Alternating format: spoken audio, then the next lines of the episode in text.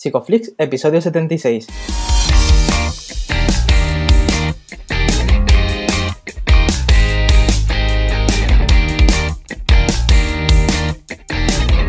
Bienvenidos a Psicoflix, un espacio de psicólogos para psicólogos, un podcast donde entre todos buscamos ser cada vez mejores profesionales de la psicología. Aquí hablamos de todas las estrategias, técnicas y noticias de la psicología contemporánea, pero siempre con la evidencia científica que nos gusta defender. Hoy estamos a 10 de septiembre y estamos emitiendo nuestro episodio número 76, en el que vamos a hablar de los principios del aprendizaje. Pero antes, recordaros que en psicoflix.com os podéis registrar de manera gratuita y estar al día de todas nuestras novedades. Bienvenidos al podcast, yo soy Ye. Muchas gracias por estar ahí, muchas gracias por suscribiros y estar aquí con nosotros una semana más. Y bueno, agradecer a Darío también que está por aquí. ¿Qué tal, Darío? ¿Qué tal, Jeff? Muy bien, muy contento porque tengo a una persona aquí que me cae muy bien y que llevo escuchando durante un tiempo. porque, bueno, eh, anunciamos junto a este podcast. Lo que pasa es que se me hace raro anunciar el, curso mientras está aquí también eh, Eduardo Polín. ¿Qué tal, eh, Eduardo? Hola, hola, ¿qué tal, Jay, Darío? ¿Cómo estáis? ¿Qué tal? Muy bien, pues nada. Hoy estrenando tu, tu curso, hoy es Estamos a jueves 10 de septiembre, estamos grabando el lunes. Mm, yo creo que ya me, habré terminado de ver todos los vídeos, aunque los edito, voy viéndolos paulatinamente, pero todavía no me he sentado a disfrutarlos todos y, te digo que, los que ya he visto eh, están muy chulos, ¿no? Y, sale hoy este curso, la gente lo, está esperando y yo creo que, va, a enseñar un montón. Está, no, sé ¿cómo, cómo te sientes tú al, haberlo grabado. ¿Estás, contento? Pues yo, la verdad es que mucho y, por, por, varias razones en realidad. Yo sí que señalaría quizá un par de ellas. Y una es que la temática del curso es pues, mi temática, ¿no? por así decirlo, la que, en la que yo me he especializado, la que me gusta, la que llevo un montón de años eh, trabajando de una manera o de otra. a mí me encanta impartir este tipo de materias.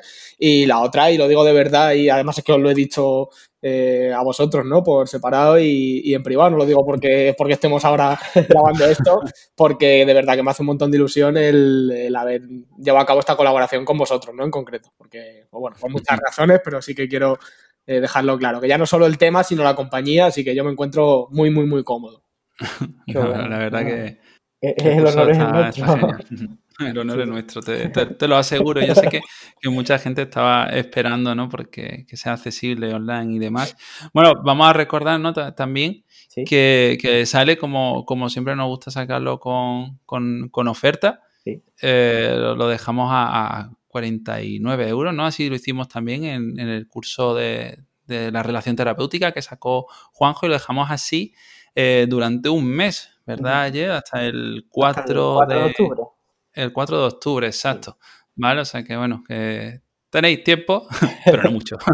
bueno, y no nos vamos a enrollar mucho en todo este spam necesario, pero tampoco interesante. Eh, vamos a pasar a, lo que es el, tema de este episodio, ¿no? Que es que vamos a hablar de, lo que hablas en el curso, de los principios también del aprendizaje. Sí, sí, sí, efectivamente, deseando, estoy, ya te digo, yo todo lo que es hablar de esto. Bueno, yo, yo creo que antes también sería interesante para la gente que no te conozca todavía, si es que todavía hay algún rezagado por ahí. Eh, que, yo qué sé, vamos, vamos a presentarte, ¿no? Hemos hecho un poco al revés todo, ¿no? Pero, porque ya, ya asumimos, asumimos que la gente te, conoce, pero ¿te podrías presentar por segunda vez ya en este podcast para los nuevos y las nuevas? Siempre, por supuesto. Es que, a ver, y que fuera yo Richard Gere, ver, tampoco va a conocer aquí todo el mundo.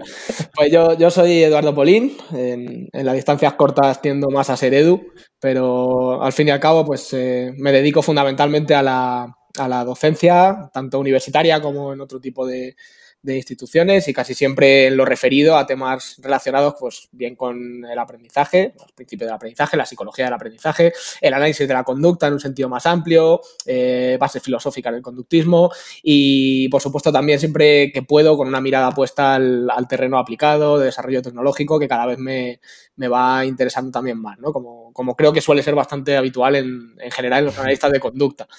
Y pues nada, en esencia eso soy yo, ¿no? Me dedico a temas relacionados con la docencia y con la investigación y, nada, y, poco más. Y, lo tenemos aquí apuntado y algún día hablaremos también de, este tema, aunque lo hablaste también en, la, en las perras de Pavlov, creo, ¿no? De que eres adiestrador y educador canino. Sí, sí, sí. Eso es un punto que a mí personalmente me, interesa mucho, pero tengo tantos temas en la cabeza para ti que tampoco quiero meterte aquí en, un zulo y secuestrarte, está feo eso, ¿no? Está, feote, estaría feote. Bueno, pues em, vamos a entrar por el principio, ¿no? Como decían por ahí, ¿no? ¿Qué es conducta, Edu? Pues cualquier cosa que hace un organismo. En general. Claro, y, en específico. Es decir, que, es, que es, que es muy concreto. O sea, es que, es muy concreto. Es que es mucho más concreto de lo que parece. claro. ¿Cómo le, explicarías a, alguien que no tiene ni idea de, psicología ni de ciencia qué, es, qué es conducta? O sea, en general. Bien, eh, pasando un poco de largo con la definición que se suele dar, porque es cierto que cuando nos movemos en según qué contextos, pues solemos decir eso de que pues, es la interacción entre el organismo y el medio ambiente en el que se desenvuelve. Bueno, a mí me parece que, una, que es una definición eh, quizá algo genérica, pero suficiente, ¿no? Según el contexto. Es verdad que cuando quizás estás hablando con o de cara a una audiencia que, sea algo más lega en la materia y que, que le quede más, eh, más lejano todo este tipo de cuestiones, pues a lo mejor hay que bajar un poquito más a lo concreto.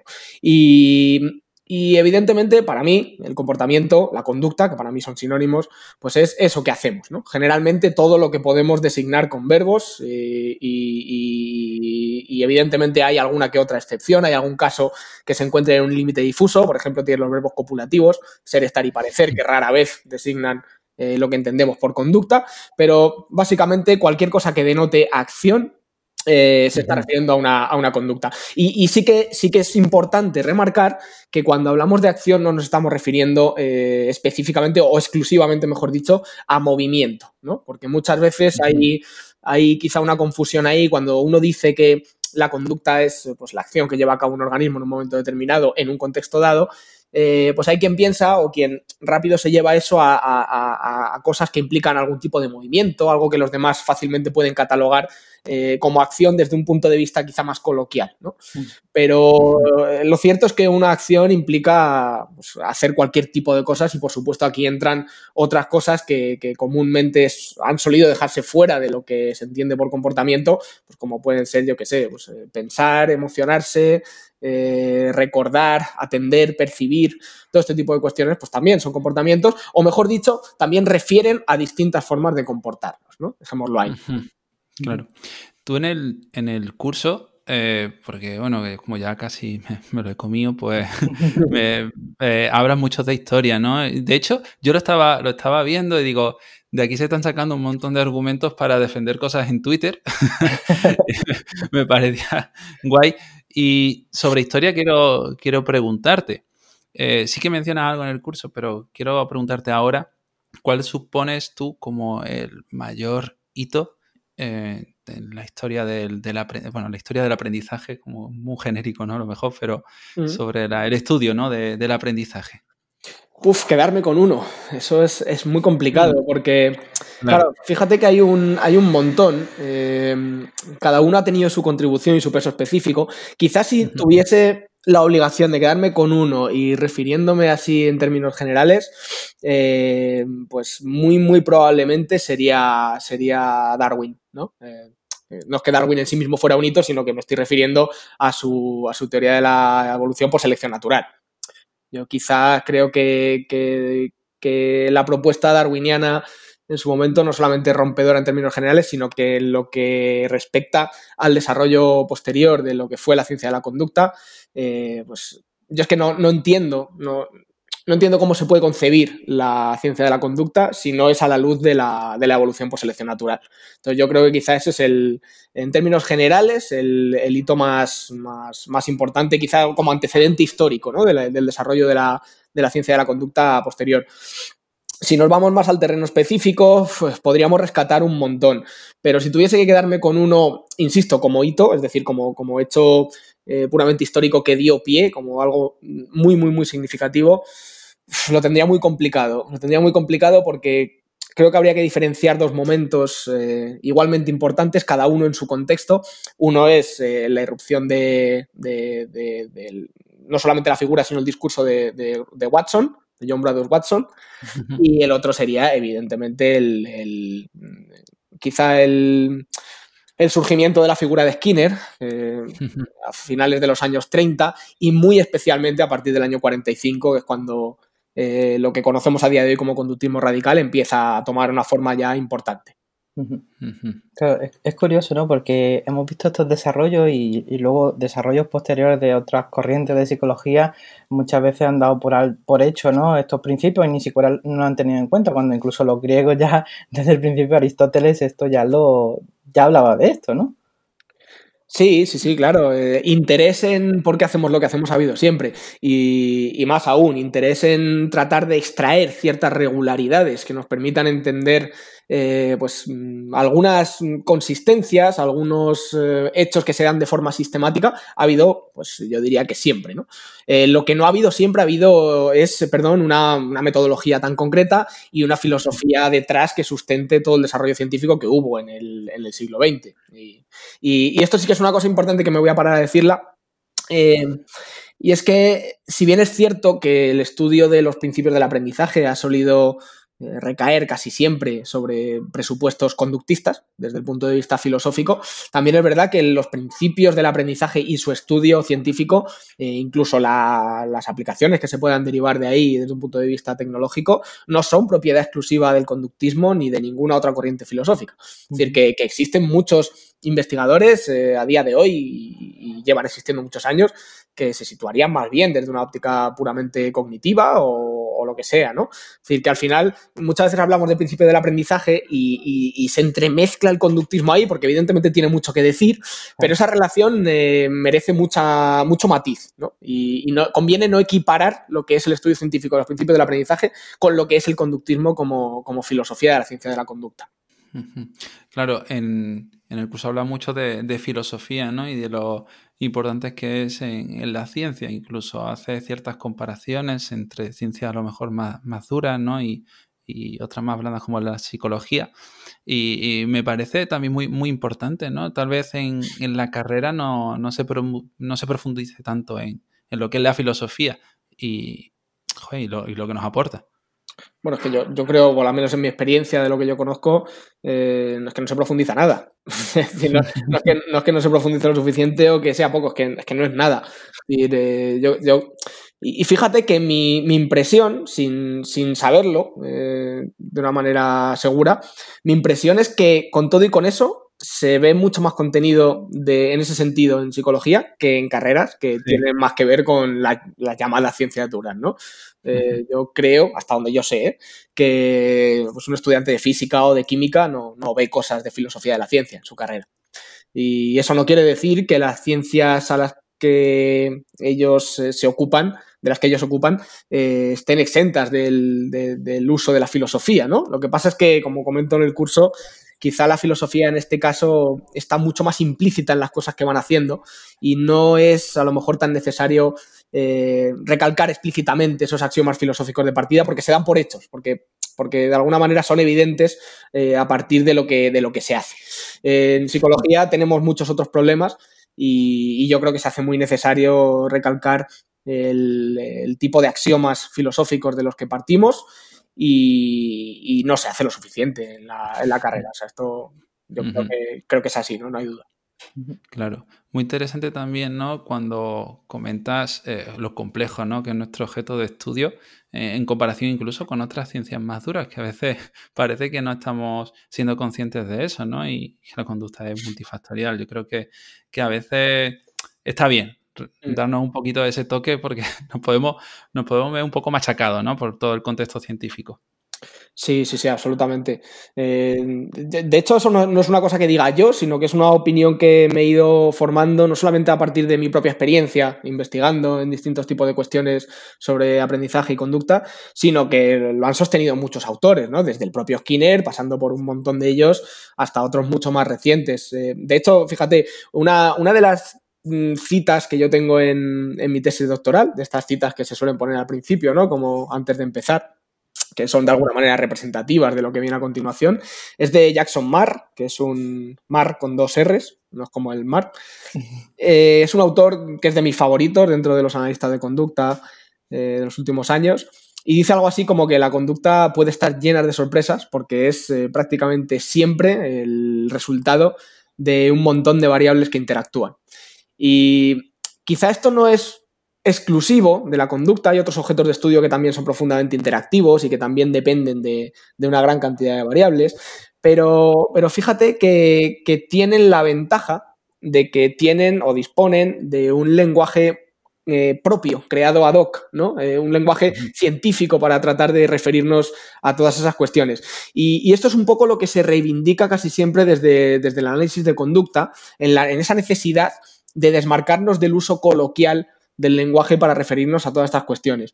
Eh, de, manera más simplificada, cuando cuando uno está en su día a día, generalmente, fuera de un contexto científico, un contexto puramente coloquial, eh, ¿de qué tipo de cosas habla durante muchísimo tiempo? Pues habla sobre lo que está haciendo en ese momento, sobre lo que hace su vecino, sus familiares, su pareja, sobre lo que sienten, sobre lo que sienten sus, eh, sus perros si los tiene, y todo este tipo de cosas. Pero nadie habla en su día a día de nanopartículas, de fisión nuclear, ni de, claro, eh, ni de enlaces covalentes, ¿no? Entonces, el hecho de que no haya un lenguaje coloquial que contamine tu objeto de estudio ya te está dando un montón de facilidades que de alguna manera em, em, te permiten que te aproximes a él desde un punto de vista científico sin, mayores complicaciones, ¿no? Por mucho que sea complejo. Y esto en la conducta no pasa. Nosotros estamos completamente contaminados para hablar acerca de lo que hacemos, completamente por nuestro lenguaje coloquial. Eh, entonces, más necesario que nunca el utilizar un vocabulario que nos permita designar todo aquello de una manera estrictamente precisa y, rigurosa. Entonces, lo que lo hace, lo que hace complejo a la conducta ya no es solamente esa naturaleza interactiva, que puede ser compartida con otros objetos de estudio, sino la manera en que nos referimos a ella, que nos ponemos constantemente obstáculos a nosotros mismos. Claro, claro. Esto es especialmente importante lo que estás diciendo, ¿no? Porque incluso lo hemos visto a lo largo de la historia de la psicología, incluso en la filosofía en general, como que eh, a la conducta eh, se, ha atrevido como motor causal a la conducta, pues el alma, la fuerza de voluntad, autoestima y cosas así, ¿no? Y, al final, y muchas veces ahora está pasando pues con, la, con las etiquetas diagnósticas y la, la reificación, ¿no? Entonces acabamos dando explicaciones circulares, pseudo explicaciones circulares, ¿no? A los problemas que realmente no son así. Sí, sí, sí, eso es algo que hacemos constantemente en nuestro día a día y, que es muy propio del uso del lenguaje coloquial. No olvidemos que, que cuando hablamos de pseudoexplicaciones desde un punto de vista científico, estamos refiriéndonos casi siempre al empleo de operantes verbales que en su contexto de aplicación son plenamente funcionales. Es decir, cuando nosotros utilizamos esas explicaciones circulares en nuestro día a día y cuando los demás las utilizan con nosotros, son plenamente funcionales. Es decir, están diseñadas para lo que están diseñadas y se utilizan mm, para lo que se utilizan y, no hay ningún problema con ello. El problema viene cuando eso supone un obstáculo para realizar o trazar una aproximación científica al estudio de, en este caso, de, la conducta. Y, sí, efectivamente es algo que, ha existido eh, siempre, porque como decía al principio, eh, pues de toda la vida hemos intentado dar respuesta a la pregunta ¿por qué hacemos lo que hacemos? Y si te fijas el término alma, que es verdad que, ha sufrido pues, muchas modificaciones ¿no? Desde, a lo largo de los años. Eh, es verdad que quizás se ha acabado mm, ha acabado adquiriendo quizá una connotación más espiritual, más mística con el paso de los años, pero de donde viene tradicionalmente el concepto de alma, alma viene de ánima, y ánima viene de, animado, que se mueve, que eh, en esencia que está vivo.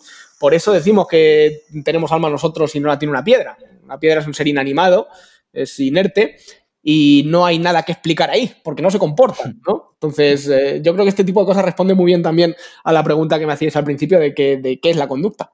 Bueno, pues eh, lo que hacen las piedras no. Es decir, al final es eh, lo que hacemos los organismos vivos, ¿no? Y sé que esto tiene millones de matices, claro que los tiene, pero es que debe tenerlos. Es que es, que, es, que, es, que es imposible en, una frase captar pues, toda la esencia de lo que entendemos por comportamiento y todas las ramificaciones que puede tener eh, una aproximación científica al mismo.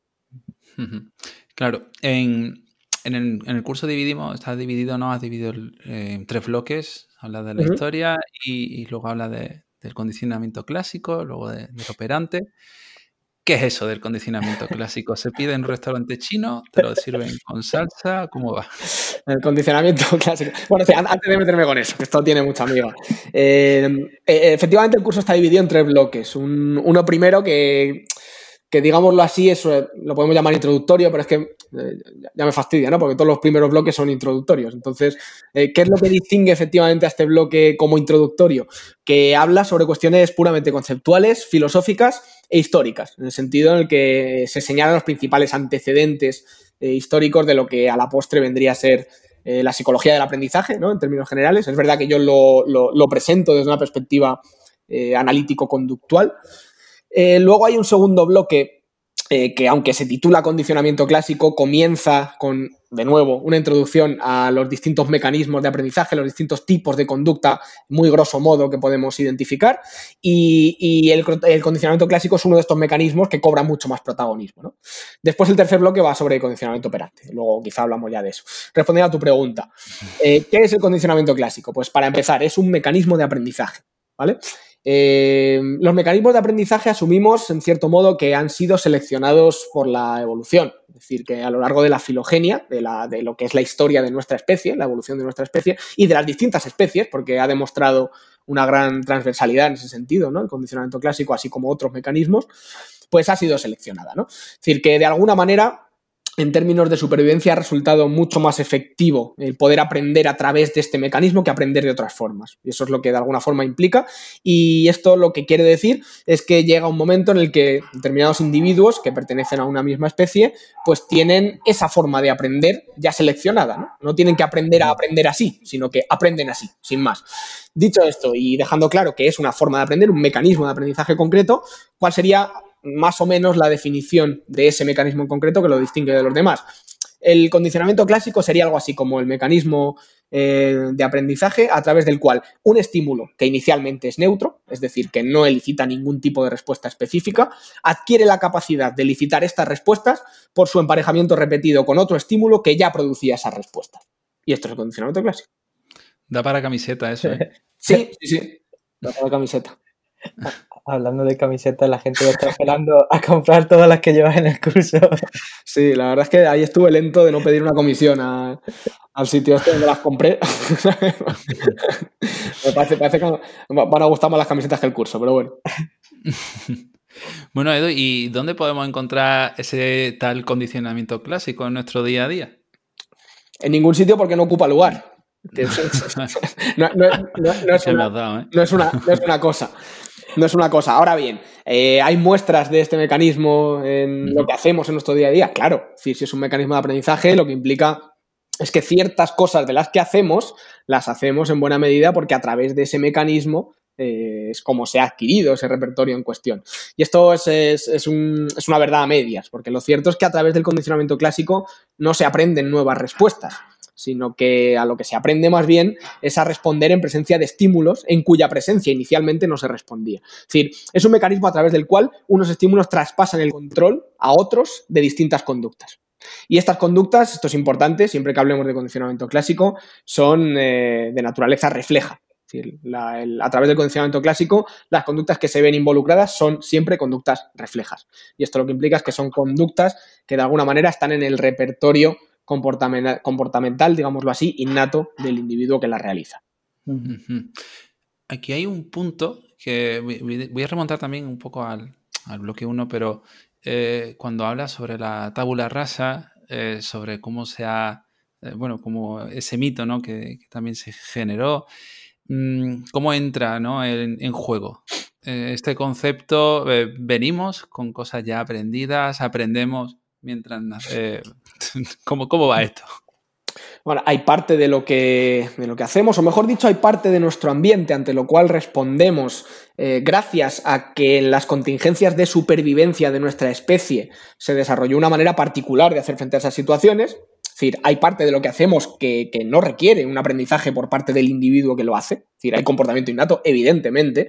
Hay variables que son puramente organísmicas y, y, en ese sentido, bueno, esto es algo que comento en el curso, ¿no? Que de hecho creo que, que todo lo que tiene que ver con comportamientos innatos es algo en lo que el análisis de conducta, paradójicamente, podría decir mucho más de lo que quizá esté diciendo. Y es una, es una crítica que hago en, un momento determinado del curso.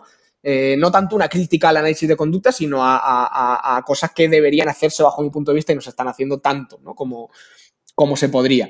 Pero evidentemente, claro que venimos al mundo con un organismo y, esto es que hasta donde yo sé no ha habido nunca un conductista que señalase, un conductista, perdón, que señalase lo contrario. Es decir, todo este mito de, la caja negra, etcétera, pues no, es, que, es, que, no han sido los conductistas los que han hecho tales afirmaciones. Entonces, la carga de la prueba recae sobre quien hace la afirmación. ¿Hasta qué punto podría ser posible esa, frase de, Watson, ¿no? De dame 12, una docena de niños sanos y eh, haré lo que quiera con ellos. bueno, tú lo dices mejor, seguro. Bueno, no, no, no me la sé de memoria, ¿eh? pero viene a decir algo así como que dame una docena de niños sanos, eh, con independencia de su, de su ascendencia, de su raza, de su. En fin, de todo esto, ¿no?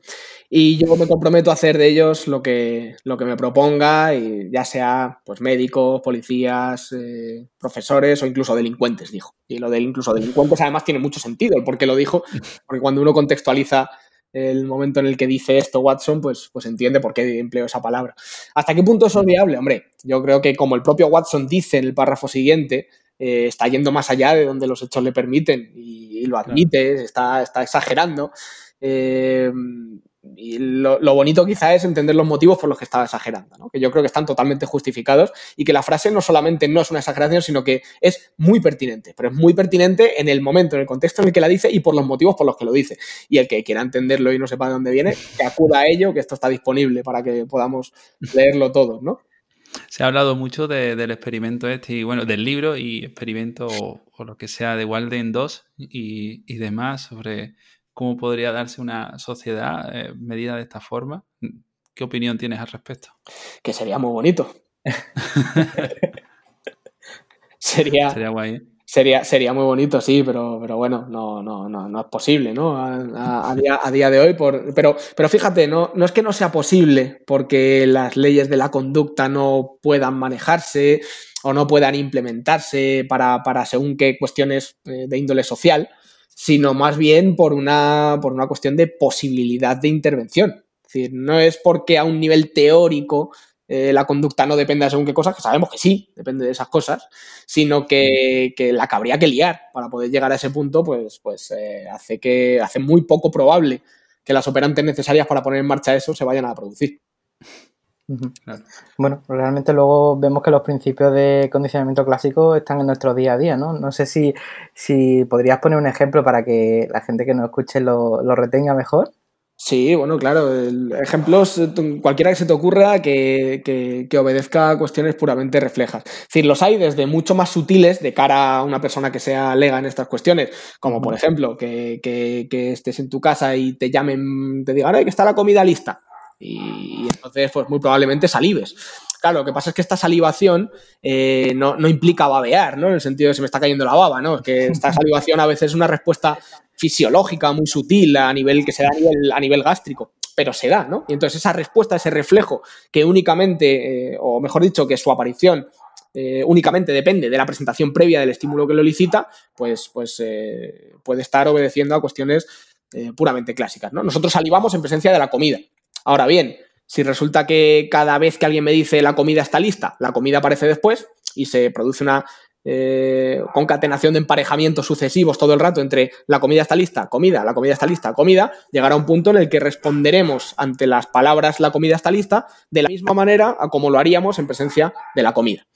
Eh, como decía, eh, esa respuesta no es una respuesta que se ha adquirido en el sentido de que es nueva, que antes no, no, estaba ¿no? en el repertorio comportamental y ahora sí, porque nosotros ya salivábamos desde que nacimos en el momento en el que se presentaba la comida, sino que más bien lo que se, a lo que se aprende es a responder de esa forma en presencia de un estímulo que inicialmente era neutro que son las palabras la comida está lista. ¿no?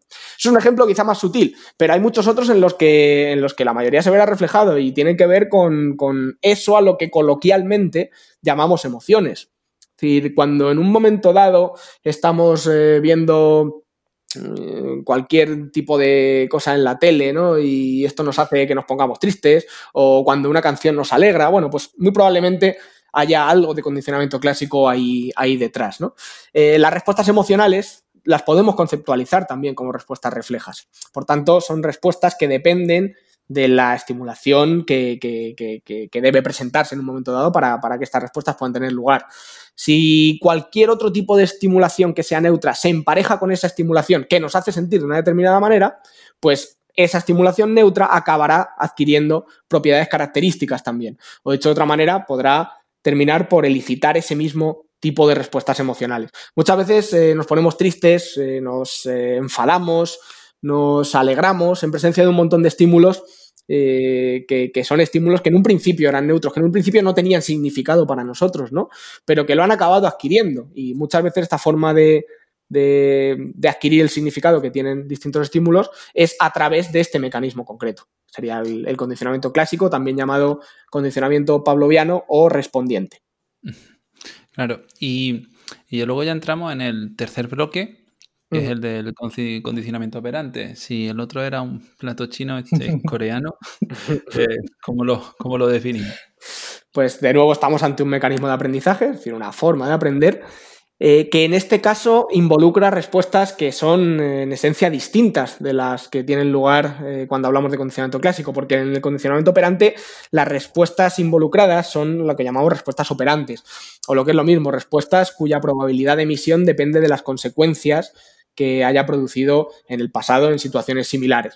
Entonces, el condicionamiento eh, operante sería algo así como el mecanismo de aprendizaje a través del cual una respuesta modifica su probabilidad de emisión eh, de cara al futuro en función de las consecuencias que ha producido eh, su realización en el pasado en ese tipo de situaciones prácticamente mm, la inmensa mayoría de cosas que hacemos en nuestro día a día a la que le damos importancia, pues tiene una raíz muy fuerte en, el condicionamiento operante si queremos entender de dónde vienen, ¿no?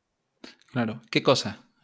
¿O eh, de qué forma nos podemos encontrar el condicionamiento operante en nuestro día a día? Pues de, lo más variopinto, pero, pero, pero todo, todo el rato, ¿no? Porque su, aparición es constante. Eh, quien conduzca, pues eh, conducir, en esencia, suele ser, bueno, suele ser no, es un comportamiento puramente operante, ¿no? ¿Por qué? Porque depende de las consecuencias que produce. Porque si cuando nosotros cogemos el coche, el coche jamás arranca, os aseguro que nadie conduce. Es decir, la gente, la probabilidad de emisión de toda esa cadena comportamental de coger la llave del coche, ir al coche, subirme, arrancarlo y tal, si nunca arranca, o si arranca pero se nos queda parado a los dos metros, pues pues evidentemente dejaríamos de conducir. ¿Por qué seguimos haciéndolo? Porque, pues porque produce consecuencias el hecho de que nos metamos en el coche eh, de una determinada manera y hagamos según qué cosas una vez que estamos dentro del coche. ¿no? Lo estoy resumiendo mucho y estoy hablando de, comportamientos muy en líneas generales. Luego podemos analizar eh, con un nivel mayor de molecularidad cada una de las pequeñas cosas que están sucediendo ahí y no habría problema en hacerlo. Pero en esencia es esto. ¿no? Hacemos cosas fundamentalmente porque esto produce consecuencias eh, en, nuestro, en nuestro ambiente más inmediato. Em, hablar con los demás sin ir más lejos, pues evidentemente si los demás nunca nos contestan, pues probablemente dejaríamos de hacerlo, ¿verdad? Entonces, eh, cuando nosotros hablamos y estamos manteniendo una conversación, nuestra conducta verbal, todo ese tipo de cosas que nosotros estamos diciendo, obtienen una serie de consecuencias. Los demás nos contestan, nos responden, esto nos permite mantener una conversación nos permite pues, pues todo lo que implica mantener conversaciones, ¿no? El hacer otras cosas y en fin. Entonces, eh, el condicionamiento operante está en todas partes. Cuando uno va a trabajar, también trabaja a través de condicionamiento operante. Y de nuevo podemos hacer un análisis molar de cuál es la consecuencia que mantiene nuestra conducta de ir al trabajo, que principalmente es el sueldo, ¿no? Pero también podemos analizar más molecularmente lo que hacemos en nuestro día a día, cada pequeña tarea en la que consistan nuestros respectivos trabajos, y seguramente también encontraremos que cada pequeña cosa que vamos haciendo obtiene su consecuencia concreta y de esta manera pues, pues vamos aprendiendo. Eh, finalmente, el condicionamiento operante es un eh, mecanismo de aprendizaje que es puramente interactivo, bidireccional y que implica de alguna manera actuar sobre nuestro ambiente, modificarlo en cierto modo, de tal manera que esa modificación nos modifica a nosotros de cara al futuro. Es decir, esto a mí me parece una cosa muy bonita porque es como una, simbiosis ¿no? entre lo que es el organismo y el, y el, ambiente, de tal manera que lo que va haciendo uno provoca cambios en el otro y viceversa, y, y, este sería el proceso. ¿Por qué es importante que un psicólogo o una psicóloga que trabajen en la clínica conozcan las bases del condicionamiento clásico y del condicionamiento operante? Pues fíjate, yo eh, yendo a lo general, pues por los mismos motivos por los que un ingeniero que diseña puentes debe saber de matemáticas y de física, al menos un poco. Y, yéndome más a, lo específico, eh, pues porque fíjate que yo creo que, que, supone una ventaja diferencial muy evidente el, el, conocer el tipo de procesos y el tipo de mecanismos que uno debe, en cierto modo, manipular ¿no? cuando se desea obtener eh, pues, un determinado efecto en concreto. si yo tengo que lidiar con cualquier situación que tenga que ver con el comportamiento, que en esencia es lo que se hace en psicología clínica, así como en cualquier otro ámbito de intervención psicológica, eh, pues tenemos que saber cómo funciona la conducta. ¿no? Y la conducta sabemos que se rige, entre otras cosas, por eh, distintas leyes del aprendizaje, que son las que involucran a los distintos mecanismos del aprendizaje. Eso es lo que se llama, es, a lo que se llama, así en términos más generales, los principios de la conducta, los principios del aprendizaje. Entonces, cuanto mayor perdón, conocimiento haya al respecto, pues eh, yo entiendo que, casi siempre eso va a ir ligado a una mayor eficacia, una mayor eficiencia en, la intervención. Me gusta esto que estás diciendo, pues yo recuerdo cuando estudiaba la carrera, la asignatura de aprendizaje, el condicionamiento clásico y el operante se veían como, no sé, te lo explicaban como cosas aisladas que luego en la vida real pues no tenían ninguna unión, cuando en realidad eh, es que estamos rodeados de condicionamiento clásico y operante cada dos por tres en, nuestro, nuestra interacción con el entorno, ¿no?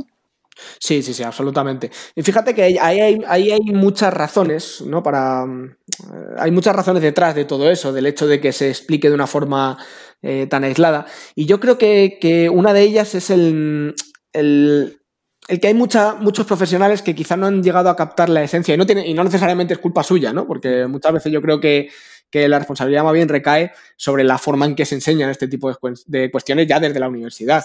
Y lo cierto es que no siempre eh, se entiende el, sentido funcional que tienen los experimentos, eh, y te hablo de los experimentos básicos de corte conductual hechos fundamentalmente con animales, no humanos, ¿no? En los que se utiliza pues eh, trozos de comida, en los que se ha utilizado, ahora ya por suerte no tanto, pero en su momento se ha utilizado mucho también descargas eléctricas, en fin, lo que llamamos estímulos incondicionados eh, apetitivos o aversivos o en contingencias operantes que son los reforzadores primarios. Eh, es cierto que este tipo de estímulos son los que se han utilizado en investigación mayoritariamente. Y cuando no se explica bien cuál es el objetivo de la investigación básica y cuando no se explica bien eh, cuál es el salto asumible desde los estudios de laboratorio a las situaciones fuera de laboratorio, pues uno puede pensar que eso de condicionamiento operante queda restringido o bien para ese tipo de animales o bien para ese tipo de estímulo. De tal manera que cuando no hay una persona dando un trozo de comida a otra, entonces eso no tiene nada de lo que hablar. Hombre, eh, claro, que dicho así, pues evidentemente el condicionamiento operante se reserva para ratas y palomas y para cajas de esquina, pero evidentemente sabemos que no es así. No solamente porque eh, se ha replicado ampliamente, tanto en humanos como en un montón de especies, tanto el operante como el clásico, como en fin, los mecanismos de aprendizaje eh, tienen un, digamos, una robustez a nivel empírica muy grande, sino porque eh, no es necesario ni que aparezca una persona para que nos dé cosas, para que haya condicionamiento operante, ni muchísimo menos eh, los estímulos que denominamos consecuentes, es decir, esas consecuencias que producen según qué conductas, tienen por qué ser trozos de comida. De hecho, la inmensa mayoría de cosas que hacemos en nuestro día a día no las hacemos a cambio de comida. Y, eso no quiere decir que no las hagamos sin que tengan consecuencias. Entonces, ese es el punto que yo creo que, que se debe entender, pero claro, para entenderlo eh, lo tiene que entender bien la persona que lo explica y, explicar todo esto lleva tiempo y, en fin, que no, es sencillo, ¿no? Entonces, uno de los problemas que tiene el, condicionamiento operante, tanto, bueno, el clásico también, ¿eh? hablo de principio de aprendizaje en general, es que tiene una, Mm, aparente sencillez, ¿no? Y, es que parece una cosa muy sencilla, muy obvia, muy fácil. Y esto tiene su parte buena, porque desde el punto de vista científico esto es un notición, es decir, el, haber logrado desarrollar una, una, digamos, una metodología tan elegante que te permita describir con, esa, con ese nivel de sencillez los procedimientos a los que se alude, pues es, es una noticia francamente buena, ¿no? Desde ese punto de vista. Ahora bien, para el que se acerca a, este tipo de cuestiones sin tener todavía mucha idea de ellos, pues le puede dar esa falsa sensación de, aparente sencillez que realmente sabemos que no es tal cosa, ¿no? Eh, hay quien dice que esto son cosas muy sencillas, yo discrepo. Yo creo que los mecanismos de aprendizaje son cosas francamente complejas que pueden presentarse como simples, porque fundamentalmente llevan mucho trabajo de desarrollo científico detrás y que eso nos permite que con cierta elegancia y con cierta eh, sencillez podamos describir estos procedimientos. Pero eso no quiere decir que sean cosas sencillas. Entonces, eh, al final, cuando uno piensa que son cosas demasiado fáciles, eh, tiene el, error que tan frecuentemente se comete, que es infravalorar todo esto pensando que, son cosas que se pueden explicar en, dos patadas, ¿no? De una forma muy, muy facilita y que, ya está. Y que nada, esto es cuando esto y cuando esto y cuando esto. Bueno, es que es mucho más complejo, ¿no? Que todo eso. Ya que estás hablando de errores, de sesgos y de cosas así, pues para mí una revelación después de la carrera fue, y parece una simpleza ahora, ¿no? Pero fue descubrir que pensar en una conducta. Mm, ¿Por qué pensar en una, es una conducta, Edu? Porque es parte de lo que hacemos. Y, por lo tanto, como cuando yo digo Darío está pensando, el que está pensando es Darío, piensas tú, ¿no? No piensa, no piensa un árbol, piensa Darío. Por lo tanto, Darío se está comportando porque está haciendo algo. Eh, lo que cambia cuando hablamos acerca de pensar respecto a cuando hablamos de otro tipo de comportamientos fácilmente identificables, como puede ser, pues yo qué sé, eh, bailar, dibujar, eh, ver la televisión, son formas, estar sentado en el sofá. Es que fundamentalmente todos estos últimos comportamientos a los que acabo de hacer alusión eh, decimos que son públicamente accesibles, ¿no? En el sentido del que un tercer observador eh, puede fácilmente identificar el momento en el que pues, los demás están bailando, los demás están viendo la televisión o están escribiendo. Ahora bien, un tercer observador difícilmente puede acceder por lo menos a buena parte de lo que ocurre cuando otro cuando otro organismo está, está, pensando. Entonces, por eso decimos que este tipo de comportamientos eh, son comportamientos privados desde el punto de vista de la accesibilidad, ¿no? Decía Skinner algo así como que, la, que, la, piel no es una barrera muy importante, ¿no? Para, para el estudio, ¿no? De la conducta. Sí, y bien caro que le ha salido el decir esas cosas, porque, porque, porque los, interconductistas empezaron a frotarse las manos desde que dijo eso y no, y no han parado a ofetearle.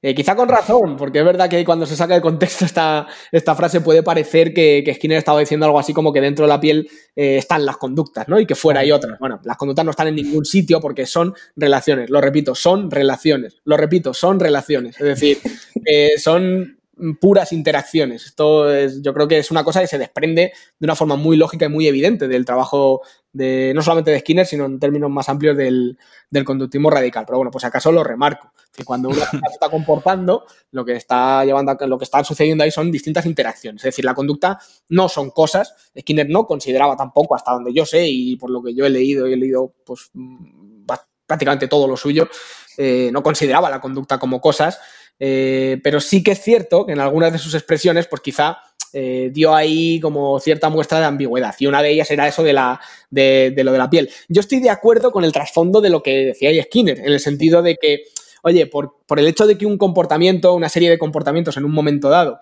sean de índole privada, eso no quiere decir que sean, o, necesariamente no tenemos por qué asumir que ese tipo de fenómenos son en esencia diferentes o cualitativamente diferentes de aquellos, eh, de aquellos otros comportamientos que son públicamente accesibles. Entonces yo estoy de acuerdo con eso.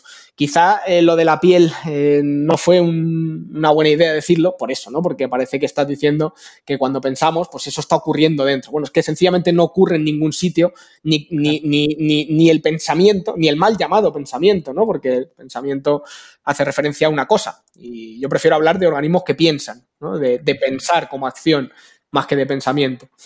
Pero, en fin, ni eso ocurre en nuestro cerebro, ni en ningún sitio en particular, ni cuando corremos eso ocurre en nuestras piernas ni en el suelo. No ocurre en ningún sitio. De la misma, manera que la velocidad de un coche no está en su rueda, ni en su motor, ni en la carretera. Es, pura, es una relación entre otros elementos. Eh, por eso a mí no me gusta nunca hablar de conducta observable, porque eh, en un sentido estricto, la conducta no es observable nunca.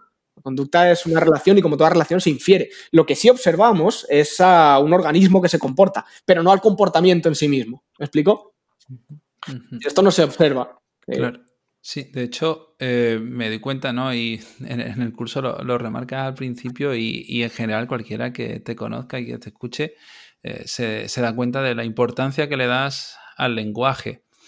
Y yo creo que es importante también que expliques por qué es importante el lenguaje de cara, por ejemplo, mucha gente no, escucha, eh, son, trabajan en la práctica clínica, de cara a ese análisis de la conducta. Bueno, hay, que separar. Es por un lado, yo considero que el. Eh, y entiendo que te refieres a esto cuando me hablo del curso. Considero que el lenguaje es muy importante a la hora de, como ya dije al principio, de referirnos a todas estas cuestiones ¿no? que tienen que ver con el comportamiento desde un punto de vista científico, ¿no? riguroso eh, e incluso filosófico. Es decir, la precisión terminológica para mí es absolutamente fundamental. Eh, hay parte de formación de oficio aquí también, no lo voy a negar, porque yo vengo de, claro, o sea, yo, yo vengo de una tradición de investigación básica, ¿no? Fue, fue mi primer acercamiento a la investigación y a pesar de que con el paso del tiempo me vayan interesando cada vez más cosas más aplicadas, yo sigo siendo eh, en esencia un psicólogo básico. A mí me, encanta el responder a las cuestiones básicas de por qué hacemos lo que hacemos, en qué consiste lo que hacemos y, ya está, ¿no? Sin ningún tipo de pretensión más allá de eso. Entonces sabemos que cuando queremos dar respuesta a preguntas que son eh, puramente básicas respecto a esa distinción básico-aplicado, el, lenguaje o la precisión terminológica que utilizamos es, crucial para, poder acotar muy bien aquello de lo que estamos hablando y, en fin, pues para, cumplir nuestros objetivos en ese sentido. Em, es verdad que quizá esta precisión no, es tan... Eh, absolutamente necesaria al mismo nivel cuando salimos de un laboratorio. Eh, pero fíjate que yo al final creo que lo, suyo es considerar que sí lo es. ¿Por qué? Por una cuestión sencilla. Es cierto que cuando salimos de un laboratorio, mm, lo que queremos ya no es eh, responder a un por qué o responder a un cómo, sino que queremos eh, intervenir, ¿no? Queremos eh, alcanzar un objetivo concreto y muchas veces esto consiste en, ayudar a una persona a, que, llegue a este objetivo. pero es que es cierto también que cuando salimos del laboratorio, el control de variables lo tenemos muy perdido lo tenemos completamente perdido. Y cuando tenemos un montón de variables interactuando, que al final esa interacción es la complejidad eh, de nuestro día a día, ¿no? Cuando hablamos de que nuestro día a día es una cosa muy compleja, y es que lo es realmente, ¿no? Eh, ciertamente lo que estamos diciendo es que esa complejidad es una interacción eh, muy complicada entre un montón de elementos que en realidad son más simples. Y para eso está la investigación básica de laboratorio, para tratar de desgranar cuáles son esos elementos, en qué consisten, describirlos muy bien, etc. Entonces, eh, si a nivel de laboratorio somos capaces de describir con muy buena precisión, desde el punto de vista científico, todos esos procesos que tienen lugar eh, con respecto al comportamiento, estaremos mucho más cerca de comprender el momento en el que salgamos del laboratorio cómo eh, están interaccionando, cómo se están añadiendo los distintos elementos eh, simples que componen en última instancia esa, complejidad. Y por tanto, para un clínico es igualmente importante el, uso preciso del lenguaje porque, porque, seguramente le va a permitir una más rápida identificación de los fenómenos que están teniendo lugar ahí y por tanto una mayor capacidad de intervención exitosa. Eh, si, te refieres a, la importancia que tiene el lenguaje en un proceso terapéutico, es decir, en nuestra propia interacción con una persona que viene a terapia, sin ser yo clínico ni pretenderlo, pues evidentemente claro que la tiene. Claro, no, no, no, ahí también sin duda. Pero bueno, también interesante de cara al análisis de la conducta y tener claros los conceptos. Bueno, mm, pues estamos llegando ya al punto final, ¿no? Oye? Sí, sí, ya, ya estamos llegando casi a los minutitos finales. Eh, Edu, me gustaría que si si alguien ya no se ha convencido de que tiene que pillarse el curso, me gustaría que le contaras de pillarse el curso suena mal. no, no, no, no, no, hablamos de, de, sustancias ilegales. que, que, decía Edu que, bueno, que si alguien no se ha convencido todavía y alguien pensará en de qué manera este curso le puede aportar eh, en su vida diaria, ¿qué cosas le puede aportar este curso? Eh, en su vida diaria. Bueno, mi experiencia me dice, aquí me estoy basando en mi experiencia, ¿eh? ni más ni menos, eh, que a medida que uno va siendo mm, o va desarrollando la, habilidad para identificar procesos psicológicos básicos, aumenta mm, en buena medida su, competencia, ¿no? O, las probabilidades de que su competencia para otro tipo de cuestiones pues sea, se vea beneficiada esto va a depender mucho del perfil de persona que quiera hacer este curso. El aprovechamiento del mismo dependerá mucho también de los objetivos que uno tenga y del punto en el que cada uno se sitúe y el contexto en el que, en el que cada uno esté. Eh, por ejemplo, para un estudiante de psicología, pues le puede aportar no solamente refrescar cosas que a lo mejor ha podido ver, sino quizá que le proporcionen un punto de vista, a lo mejor, no lo sé, algo distinto a los puntos de vista que ya le han presentado sobre esas temáticas. Em, quizá también para un estudiante le pueda venir muy bien de cara a, otorgarle, a, otorgarle a, todo esto, ¿no? De, lo que es el análisis de conducta, la importancia que merece. Y sobre todo al, objetivo fundamental del curso para mí, ¿no? Que es ser un, punto de partida. Es decir, no tanto, el objetivo no es tanto que se salga dominando los contenidos, porque esto es algo que requiere años de trabajo prácticamente diario, eh, como más bien eh, el hecho de que sirva de punto de partida para decir, ostras, todo lo que hay aquí, ¿no? lo complejo que es y lo, y, lo, y lo simplificado que a menudo se suele presentar esto. Entonces, eh, yo creo que eso mm, es, algo para lo que puede servir el curso, ¿no? Para que uno se dé cuenta de todo lo que sí, de todo lo de sí que puede dar eh, el análisis de conducta y sobre todo cuando hablamos de, principios de aprendizaje y que esto le sirva pues eh, para informarse más, para leer más, para estudiar más. Yo, yo ya os lo dije, pero os, pasaré recursos bibliográficos para que también los estudiantes puedan disponer de ellos ¿no? y saber dónde acudir para ampliar. Y, y bueno, evidentemente, como decía, cuando uno es capaz de identificar según qué mecanismos y es capaz de identificar los procedimientos que hay detrás de las cosas eh, que hace, pues hombre, esto aumenta tu competencia en muchas cuestiones, ¿no? En, en, muchísimas. Qué bueno, qué bueno. forma de interactuar con los demás, en tu forma de, eh, de analizar lo que tú mismo haces ¿no? en, tu, en tu día a día, el entender por qué hay algunas cosas que las hace de tal manera, entender por qué otras personas las hacen. Entonces, muchas veces simplemente con, conocer de dónde podría estar viniendo algo que alguien está haciendo, eso ya responde un montón de preguntas más automáticamente. Pues esencial para nuestra profesión también. Y bueno, Edu, hemos hablado de interacción a lo largo de todo el episodio. ¿Dónde podrían relacionarse contigo en las redes o por donde, cualquier otro lado? Bueno, pues eh, yo tengo, tengo la, que, la que más uso sobre todo es Twitter, donde mi usuario es arroba edupolín, así como suena. Eh, uso Facebook también, aunque en menor medida, ahí soy Eduardo Polín. Y, bueno, me hice Instagram recientemente. Ah. ¿Os, acordáis, ¿Os acordáis de la última Sí, sí, sí, estoy teniendo ahí un, un flashback. sí, sí, sí, pues, pues, me lo hice. Ahí soy arroba edupolín también. Aunque es verdad que Instagram lo, prácticamente no lo, no lo estoy utilizando mucho. ¿eh? O sea, me refiero en cuanto a subir contenido y tal. Eh, es mucho más pues, sencillo pillarme por Twitter, por ejemplo. Para la, para la próxima te haces TikTok, ¿vale? yo creo, que eso, eso, ya es un delta. Eso ya es. Ya, no te lo compro. Bueno, pues Edu, te agradecemos mucho este rato que hemos pasado por aquí. Nada, os lo agradezco yo muchísimo por, por, el interés. De verdad que me lo he pasado muy bien, como siempre. Muchas gracias, Edu. Muchas gracias. bueno, y vosotros, si también os lo queréis pasar bien haciendo el curso de Edu, lo tenéis ya disponible en la plataforma desde hoy. Hasta el día 4 de octubre estará rebajado.